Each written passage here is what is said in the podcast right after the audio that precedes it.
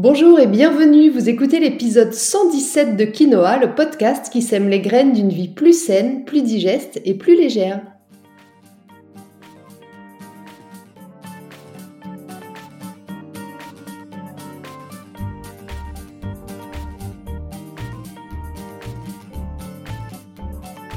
Je suis Julie Coignet, naturopathe spécialisée dans les troubles digestifs et les maladies inflammatoires chroniques de l'intestin. J'accompagne aussi les femmes enceintes, les enfants et les sportifs via des consultations sur Montpellier ou à distance, des programmes en ligne et des cours de yoga.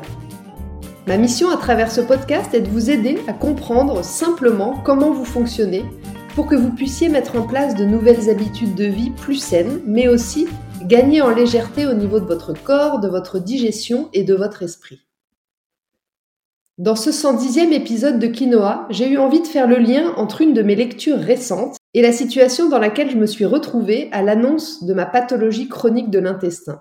Parce que je ne suis pas seule à avoir vécu ça, je le sais, je vous reçois nombreux en consultation et pour la grande majorité d'entre vous, la vie s'écroule parfois lorsque vous apprenez que vous avez une maladie chronique. Alors comment rester serein dans ce contexte? Je m'appuie sur le superbe ouvrage du philosophe Fabrice Midal intitulé Comment rester serein quand tout s'effondre et sur mon expérience personnelle pour vous livrer quelques clés de réflexion dans cet épisode. Vous venez d'apprendre que vous avez une maladie chronique? Quelle qu'elle soit, c'est une nouvelle compliquée à digérer. Compliqué pour deux raisons, je trouve. Tout d'abord parce que la plupart du temps, pour ne pas dire tout le temps, les médecins qui vous annoncent cette nouvelle ne prennent pas le temps de vous expliquer ni en quoi consiste cette pathologie, ni comment vous allez faire pour vivre avec. Et comme dans tous les domaines, la méconnaissance crée la peur. C'est humain. Deuxièmement, compliqué parce que qui dit maladie chronique dit maladie de longue durée, qui va évoluer plus ou moins lentement. Et ça, c'est un choc qu'il faut encaisser. Il va falloir vivre avec ça toute la vie et on se demande bien comment on va faire. La première chose que j'ai envie de vous dire ici, c'est que vous n'êtes pas seul. C'est déjà un point très important à prendre en compte parce que quand on sort avec un diagnostic de pathologie chronique, que ce soit un intestin irritable, une maladie de Crohn ou une rectocolite que je connais plutôt bien, mais aussi une polyarthrite, du diabète, de l'hypertension, un dérèglement de la thyroïde, bref, la liste est longue, eh bien on se sent souvent un peu seul. Le corps médical, que je respecte énormément, n'est pas d'un grand soutien dans ces cas-là. Donc la première chose à retenir, c'est que vous n'êtes pas seul, et même pas du tout seul, puisqu'en France, en 2021, 12 millions de patients souffraient d'une maladie chronique reconnue dans le cadre du dispositif d'affection de longue durée, le fameux ALD. Ensuite, il faut bien reconnaître qu'après le diagnostic, vous serez peut-être dans un moment d'inconfort. Mais c'est lui qui nous sauve, comme l'explique Fabrice Midal dans son livre.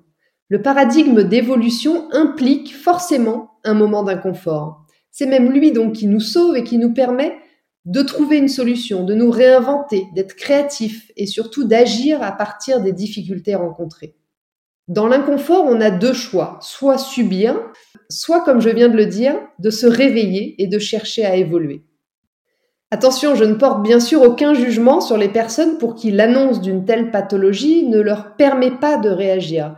Ils n'ont peut-être pas, vous n'avez peut-être pas à ce moment-là l'énergie, la capacité de vous battre, d'explorer, de trouver des solutions, et c'est tout à fait entendable. Mais pour les autres, retenez bien que le paradigme de l'évolution est à la portée de chacun. Et c'est ce paradigme, cette façon d'envisager la vie qui remplace un ça ne va pas par un qu'est-ce qui ne va pas, comme le précise Fabrice Midal dans son livre. Vous saisissez la nuance? Au lieu de subir un fait immuable, on ouvre une porte pour se remettre en mouvement. Et ça, ça fait toute la différence. J'en profite pour vous partager un petit passage du livre que j'ai beaucoup aimé. La vie est un chemin, elle est dynamique. J'avance sur le chemin, j'ai le droit d'être touché, j'ai le droit d'être bouleversé, de pleurer, mais je reste debout et j'entre en rapport avec ce qui est. C'est ainsi que je ferai face et que je saurai comment avancer. Personnellement, je me suis souvent retrouvée dans son ouvrage et je vous le conseille vivement notamment dans le chapitre intitulé Qu'est-ce qu'une crise? La crise qu'on pourrait ici associer à l'annonce de notre maladie n'est pas forcément une expérience négative. Je vous le dis souvent en consultation et vous me regardez parfois avec des gros yeux un peu surpris par mon approche, mais je suis persuadée que la maladie est une opportunité.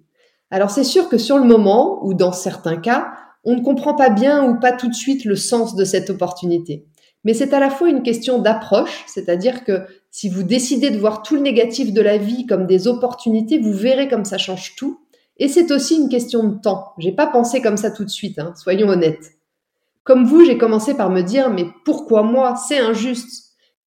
Et puis au bout de quelques temps, j'ai compris que c'était en fait l'opportunité de me connecter un peu plus à moi, de me poser des questions que je me serais peut-être sûrement jamais posées et qui me font avancer dans mon bien-être, et aussi, je pense, d'éviter une maladie plus grave et aiguë dans quelques temps. Dans mon cas, la maladie chronique a agi comme un modérateur de vitesse. C'est-à-dire qu'elle m'a forcé à ralentir à un moment où j'avais pas du tout envie de le faire, mais où il était nécessaire pour ma santé future que je le fasse. Alors si vous êtes vous aussi dans la team qui cherche à évoluer, vous devez prendre cette maladie chronique comme une sacrée chance de pouvoir le faire. C'est une vraie opportunité de vous reconstruire et de ne pas passer à côté de votre vie.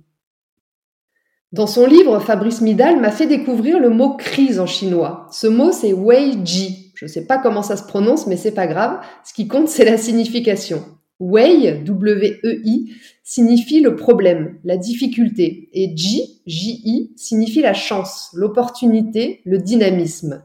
Donc les Chinois voient la crise comme un ensemble, comme une globalité, comme un entre-deux entre la survenue du problème et le changement certain qu'il va entraîner entre ce qui vient de se fermer et ce qui peut s'ouvrir.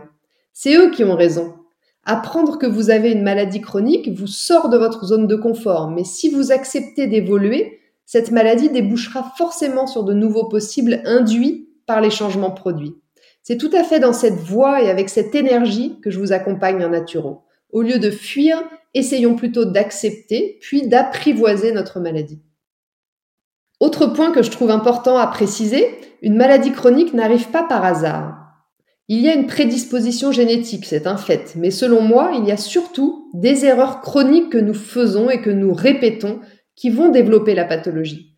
Et c'est là que c'est positif dans l'approche, parce que ces erreurs chroniques, une fois qu'on les aura identifiées, c'est ce que je vous aide d'ailleurs à faire en consultation ou dans mes programmes en ligne, eh bien, vous pourrez les corriger. Et donc, vous aurez la main sur votre pathologie. Si vous êtes en pleine souffrance avec une pathologie qui vous enquiquine au quotidien, mes propos vont peut-être vous paraître un peu rudes. Mais je suis persuadée que vous avez votre santé en main. Ça demande certes de l'accepter et de ne pas s'en remettre qu'aux solutions allopathiques, mais c'est une vraie source d'espoir. Alors une fois que vous vous êtes demandé pourquoi, passez à la question comment, qui est la question de la mise en mouvement et de l'amélioration. Arrêtez de vous croire impuissant, ne démissionnez pas. Comme je le disais plus haut, et comme le dit encore une fois très bien Fabrice Midal dans son ouvrage, le négatif n'est pas une porte fermée, mais une porte à ouvrir. Il est merveilleux de vaincre les résistances et de surmonter les obstacles. C'est ça qui rend le plus heureux. Je ne dis pas que tout cela est simple non plus, hein, je le sais, je suis passée par là et par toutes ces étapes de reconstruction. Mais chaque petite victoire donne de l'allant, de l'enthousiasme, et vous prouvera que vous pouvez y arriver, vous pourrez vivre mieux.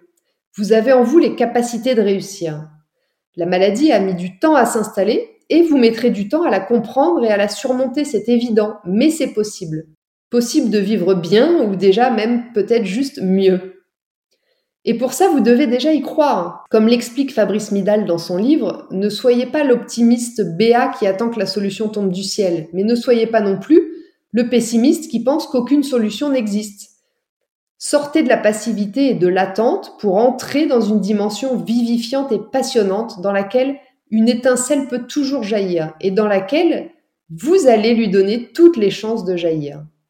L'espoir est une ouverture dans le présent. Il repose sur la réalité tout en ouvrant la possibilité de se projeter dans l'avenir.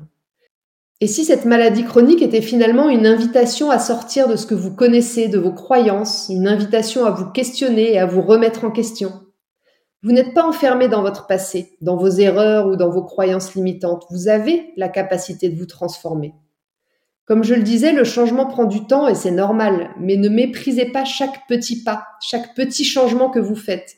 Sans eux, il n'y a pas de grand changement possible. La patience est primordiale. Comme je l'ai déjà souvent raconté dans de précédents épisodes du podcast, j'ai mis des années avant de pouvoir vivre sereinement avec ma rectocolite hémorragique. Des années de tests, d'expériences, de petits pas, de retour en arrière aussi parfois. Mais je n'ai jamais perdu de vue la certitude que j'avais de pouvoir y arriver. Je ne connaissais pas le chemin à suivre, mais je savais qu'il me menait vers le mieux-être, quoi qu'il se passe en cours de route.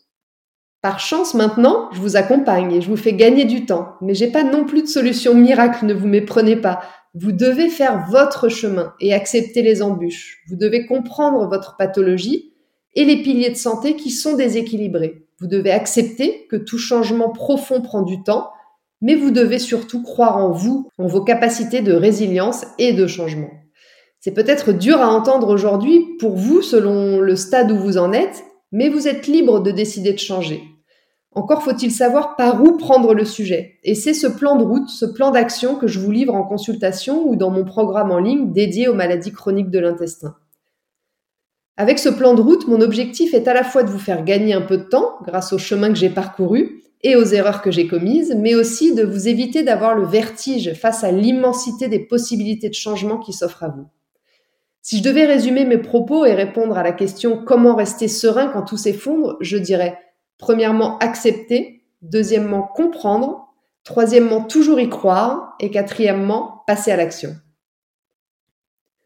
Dans mon programme en ligne dédié au Mickey, donc à la maladie de Crohn ou RCH, je vous explique comment fonctionne votre digestion et les causes les plus fréquentes de votre pathologie puis je vous livre les cinq piliers de santé que j'ai pu identifier au cours de mes formations, mais aussi de mon parcours personnel, pour parvenir à soulager votre pathologie?